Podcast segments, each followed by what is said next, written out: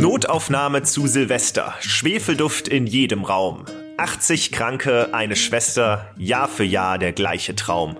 Blaulicht, Schreie, Wundnekrose, Böller in der Unterhose, Gabel durch die Mittelhand, Bleivergiftung, Wundgasbrand.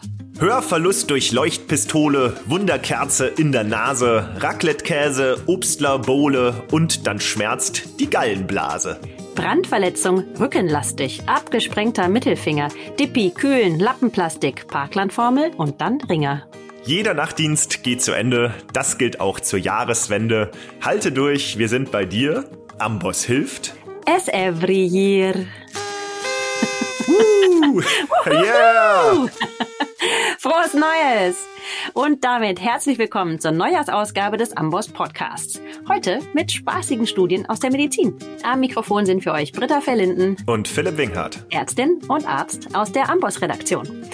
Ich hoffe, ihr seid gut rübergerutscht und die Dienste waren nicht gar zu verrückt, vor allem in den Notaufnahmen. Wobei, da ist ja der Neujahrstag meistens irgendwie noch wilder als die Silvesternacht selbst. Hört man zumindest immer wieder. Ob nun Party oder Dienst, der eine oder die andere von euch mag vielleicht ein wenig übernächtigt sein. Und deswegen haben wir heute etwas ganz Besonderes für euch, nämlich hochrelevante Studien. Wir besprechen nicht nur, ob Achterbahnfahren dabei hilft, Nierensteine zu lösen und ob UnfallchirurgInnen oder Makaken besser das Operationsoutcome vorhersagen, sondern werfen auch einen Blick auf die Mortalität von Game of Thrones Charakteren. Elementares Wissen für einen Serienmarathon. Philipp, du hast dich in die Studien hineingelesen. Und als du mir das erste Mal die Ergebnisse vorgestellt hast, habe ich gedacht, das hat er sich doch ausgedacht. Die Studien sind aber alle echt, oder? Ja, ja, die sind alle echt. Also ich war anfangs auch ziemlich überrascht, wie viel Energie manche Kolleginnen und Kollegen in solche Spaßstudien stecken. Die sind dann aber auch einfach ziemlich gut. Wer macht denn solche Studien? Also bei der ersten, der mit den Nierensteinen, das war wenig überraschend ein Urologe, Mark Mitchell aus den USA. Der hatte einen Patienten, der war in Disney World in Florida und der ist der Achterbahn gefahren und hat dann wenige Minuten, nachdem die Fahrt zu Ende war, einen Nierenstein ausgeschieden. Und das war dann noch nicht alles. Ähm, der Patient hat danach noch was Besonderes geleistet. Aha, Jetzt bin ich gespannt. Ja, der hat intuitiv das gemacht, was jede und jeder in der Forschung eigentlich tun sollte. Er hat versucht, das Ergebnis zu reproduzieren. Er wusste nämlich, insgesamt hat er drei Nierensteine, das war vorbekannt. Und deswegen ist er, nachdem der erste Stein so gut abgegangen war, einfach nochmal auf die Achterbahn gestiegen und zack, auch der zweite Stein ging ab. Und nach der dritten Fahrt war dann kein Stein mehr übrig in ihm. Zumindest nicht in der Niere. Und das äh, hat er seinem Urologen erzählt. Genau, und der war dann sofort Feuer und Flamme und hat auch einen Kollegen mit ins Boot geholt. David Wartinger heißt er, das sind auch die beiden Autoren der Studie. Und die haben dann zusammen ein Silikonmodell des Urogenitaltrakts nachgebaut und an typischen Stellen haben sie Nierensteine eingesetzt und das Modell auch mit Urin gefüllt, sodass sie dann einen möglichst originalgetreuen Zustand hatten. Die haben sich da also richtig Arbeit gemacht. Allerdings. Und damit sind sie dann auf die Achterbahn. Genau, die sind nach Disney World gefahren in Florida und dann haben sie sich mit diesem Silikonmodell in die Achterbahn gesetzt und siehe da, Tatsächlich haben sich einige Steine gelöst. Nein. Und als gute Forscher haben Sie, wie der Patient auch, vermutlich versucht, die Ergebnisse auch zu reproduzieren? Oh ja, insgesamt haben die 60 Fahrten ausgewertet und sind 360 Mal mit verschiedenen Achterbahnen gefahren. Ich stelle mir das spätestens ab dem 100. Mal wirklich ziemlich übel vor. Also da steckt jede Menge engagierter Forschergeist drin. Ähm, ich finde, da kann man nur den Hut ziehen. Die haben wirklich alles gegeben für die Wissenschaft. 360 Mal, oh je. Das klingt wirklich schrecklich. Also mir wird schon übel, wenn ich das nur höre. Wieso denn so oft? Na, also die haben vor allem verschiedene Fahrgeschäfte ausprobiert, haben geschaut, ob es besser funktioniert, je nachdem, ob man vorne oder hinten in der Achterbahn sitzt oder ob so Fahrgeschäfte mit freiem Fall besser sind, wie wichtig die Position der Nierensteine ist, welche Rolle ihre Größe hat und so weiter. Das haben die sich alles sehr genau angesehen. Okay, dann spann uns jetzt mal nicht länger auf die Folter. Was kam dabei raus? Also zunächst mal ist nicht so wichtig, wie angsteinjagend oder modern die Achterbahn ist. Loopings, freier Fall und so weiter, das ist nicht der entscheidende Punkt. Worauf es ankommt, ist, dass es richtig wackelt und ruckelt und ordentlich nach links und nach rechts und rauf und runter geht. Und da stach die Achterbahn Big Thunder Mountain Railroad besonders hervor. Das ist so eine richtig schöne alte Holzachterbahn, wie man sie aus Filmen kennt. Und da lief das einfach am besten. Und besonders wichtig ist es, hinten zu sitzen. Da wirken nämlich die größten Kräfte und das sieht man dann auch in den Ergebnissen.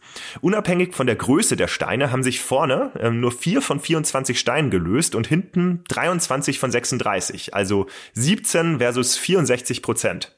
64 Prozent, wenn man hinten sitzt. Na, Das ist ja ein richtig ordentliches Ergebnis. Sollte man das also jetzt allen PatientInnen mit Nierensteinen verordnen, eine Achterbahnfahrt? Ja, also das will ich jetzt noch, noch nicht verraten. Äh, da kommen wir noch zu. Äh, wichtig ist erstmal zu wissen, dass man eben hinten einsteigen sollte. Vor allem, wenn man einen hochsitzenden Stein hat. Also wir sprechen ja hier von Nierensteinen, also welchen, die sich richtig im Nierenbecken oder im Nierenkelch befinden und nicht im Ureter oder der Blase oder so, also richtig in der Niere. Und je weiter oben die in der Niere sitzen, desto besser. Zumindest, wenn man die Achterbahn als Therapie haben will. Hochsitzende Steine gehen nämlich immer ab. In 100% der Fälle. Wie gesagt, unabhängig von der Größe. Das allein finde ich schon ein ziemlich erstaunliches Ergebnis dieses Versuchs. Ähm, aber auch Steine, die in der Mitte saßen, gingen immer noch bei über der Hälfte der Fahrten ab und tiefsitzende Steine zumindest noch in 40% der Fälle. Irre.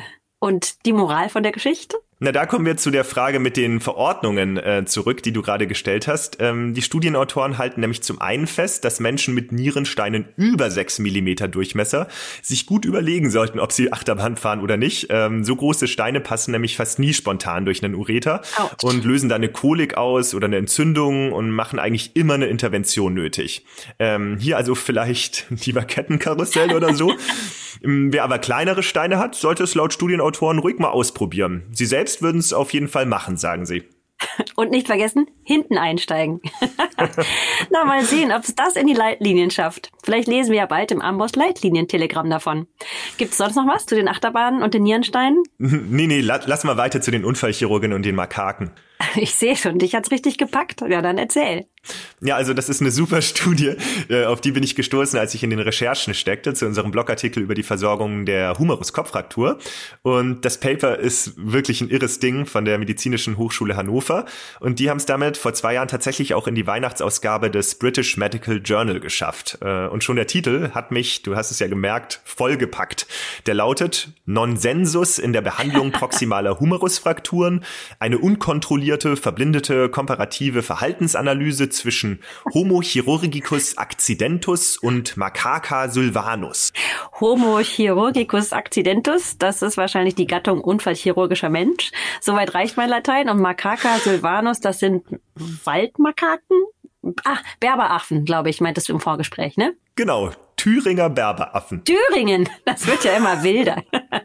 Aber mal der Reihe nach. Vielleicht kurz zum Hintergrund. Es ist ja alles andere als leicht, bei der proximalen Humerusfraktur zu entscheiden, ob und wann eine OP angezeigt ist. Das schreibst du ja auch in deinem Artikel. Was haben denn jetzt die Thüringer Makaken damit zu tun? Gute Frage, Britta. also vielleicht nochmal zum Hintergrund.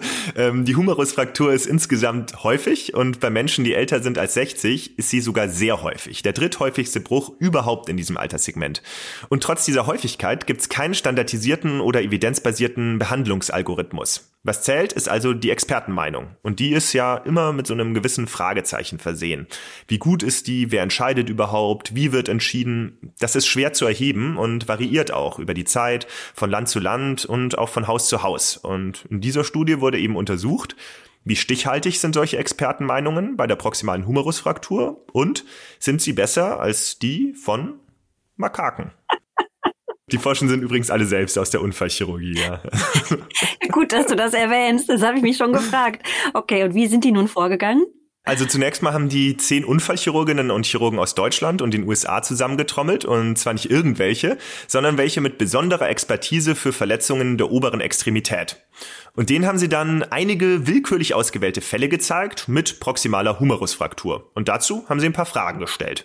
Sollte der operativ oder konservativ behandelt werden? Wenn ja, operativ, welches Operationsverfahren und welches Outcome ist nach einem Jahr zu erwarten? Da gab es so eine Skala mit 100 Punkten und das konnte man dann angeben. Und dann? Dann sind sie in einen Zoo nach Thüringen gefahren und haben die gleichen Fragen ein paar Makaken gestellt.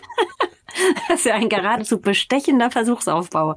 Wie lief das ab? Ja, also die hatten da so einige Bilder mit Röntgenaufnahmen, verschiedenen Operationsverfahren und so weiter. Die haben sie aufgebaut und vor diese Abbildungen haben sie Pappnierenschalen gestellt, wie man die aus Klinik und Praxis kennt.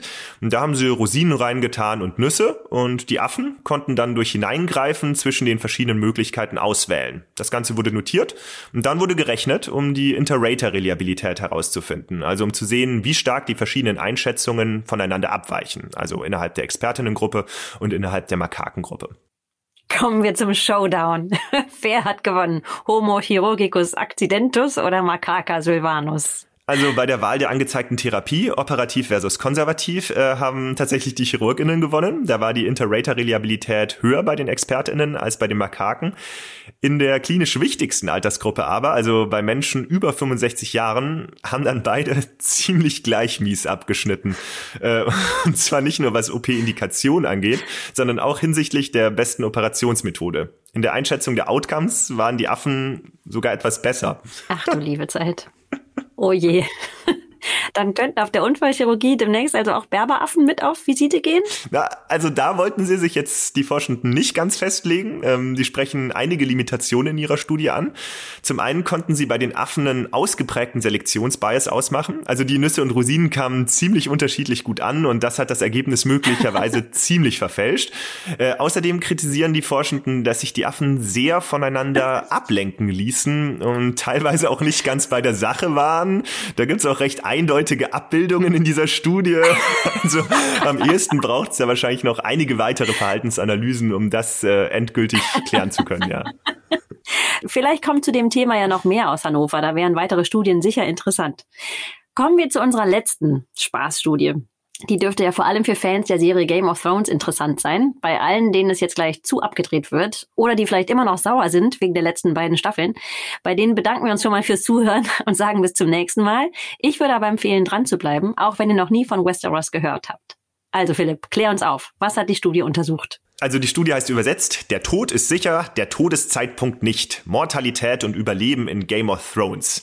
Vielleicht erstmal für alle, die da nicht so sehr in der Materie sind. Game of Thrones, das ist eine Fantasy-Serie, in der Drachen vorkommen und eine Zombie-Armee und insgesamt, naja, ziemlich rabiat zugeht. Man kann sich das Ganze ein bisschen vorstellen wie so eine Mischung aus einem Mafia-Film und Herr der Ringe. Es kommen auf jeden Fall ziemlich viele Menschen ums Leben und zwei Forscher aus Australien haben sich das mal genauer angeschaut und sich gefragt, wie lang ist die Überlebensdauer Lebensdauer und wie hoch ist die Überlebenswahrscheinlichkeit der Hauptfiguren.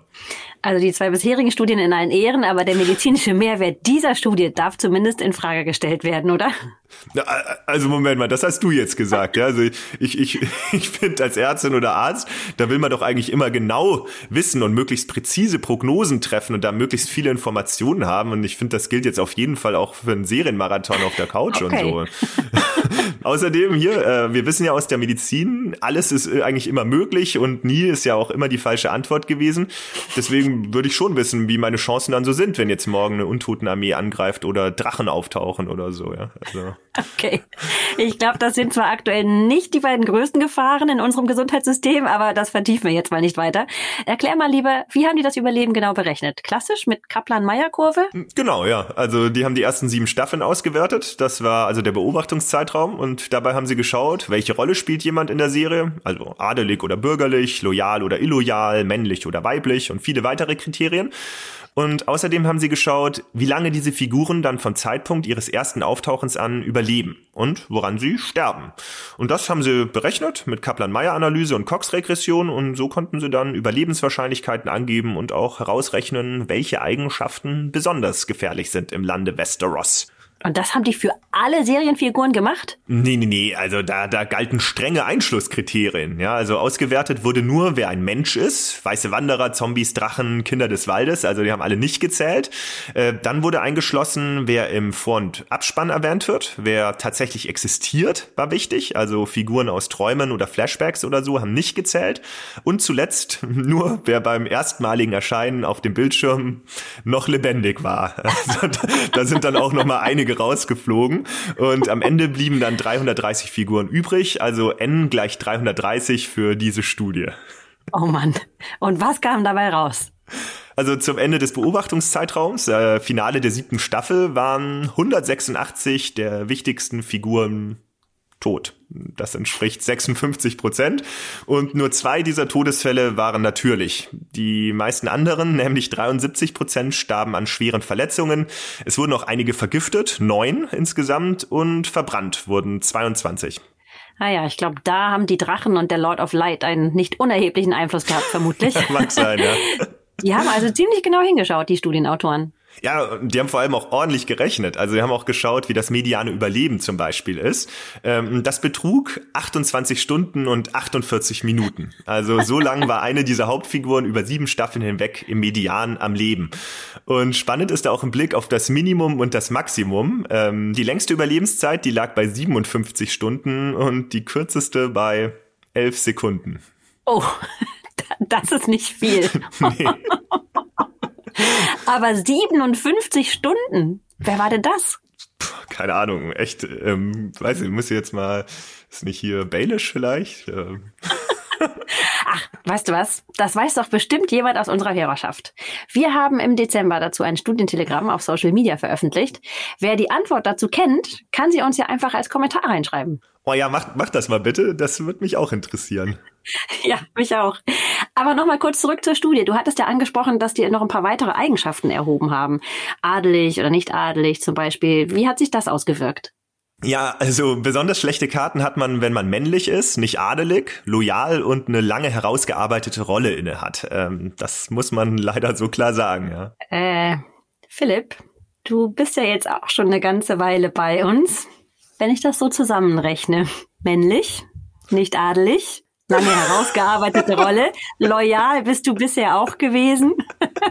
Könnte schlecht ausgehen für dich, oder? Also wenn du es so sagst, ja, dann, dann wollen wir mal hoffen, dass in diesem Jahr wieder Untote noch Drachen äh, hier irgendwie auftauchen oder so. Das hoffen wir alle mal. Und für euch zu Hause hoffen wir, dass es ein gutes Jahr für euch wird, dass ihr Freude bei der Arbeit habt, einigermaßen gut durch die vielen stressigen Momente navigiert und dass ihr gesund bleibt und natürlich auch vielen Menschen helft, gesund zu werden. In der nächsten Folge geht es um Autismus. Ich hoffe, dann seid ihr wieder dabei. Tschüss und frohes Neues. Ciao, frohes Neues. Zum neuen Amboss Blog kommst du unter go.amboss.com slash blog. Alle Infos zum Amboss Podcast und der Amboss Wissensplattform gibt es unter go.amboss.com slash podcast.